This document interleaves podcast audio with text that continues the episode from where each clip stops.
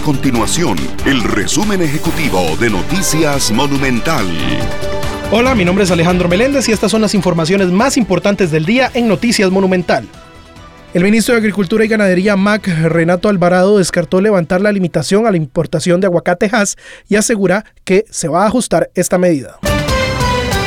El Tribunal Supremo de Elecciones entregó este miércoles las credenciales al presidente electo Rodrigo Chávez y sus vicepresidencias electas Stefan Brunner y Mary Munive.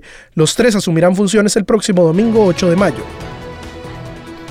Estas y otras informaciones usted las puede encontrar en nuestro sitio web www.monumental.co.cr. Nuestro compromiso es mantener a Costa Rica informada. Esto fue el resumen ejecutivo de Noticias Monumental.